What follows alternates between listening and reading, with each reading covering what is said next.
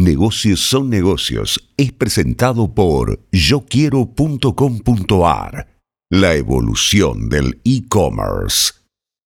La gente que trabaja en marketing e investigación de mercado estratifica, divide la sociedad en niveles socioeconómicos al que le asignan letras A, B, C, D y E.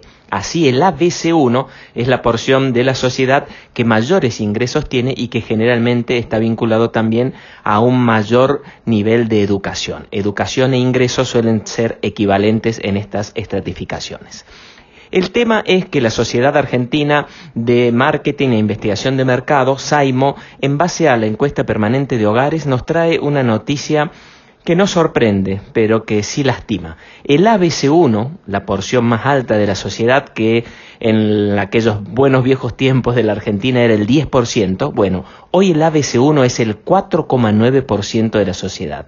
Es decir, no solo hay más pobres en los estratos inferiores, sino que los más ricos también son menos el ABC1 hoy es el 5% de la sociedad. Esto tomando un promedio general de todo el país, la EPH, la encuesta permanente de hogares que releva el INDEC, toma los 31 principales centros urbanos de Argentina. Si nos quedamos solo con Capital Federal, ahí sí, el ABC1 es más del 11, casi el 12%, pero en el promedio de todo el país, Córdoba incluida, el 5% corresponde al ABC1.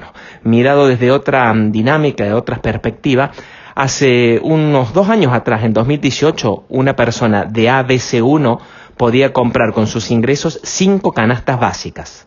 Hoy solo puede comprar 3,9 y en la otra punta de la pirámide los sectores D2 y E, los más desfavorecidos, que llegaron a poder comprar una canasta básica en 2018, hoy solo alcanzan con sus ingresos al 0,60 de esa canasta básica. Entonces, en resumen, la estratificación de la sociedad en base a datos de la encuesta permanente de hogares nos muestra que no solo estamos todos más pobres, sino que los más ricos, el ABC1, que era el 10%, hoy es solo el 4,9% de los argentinos.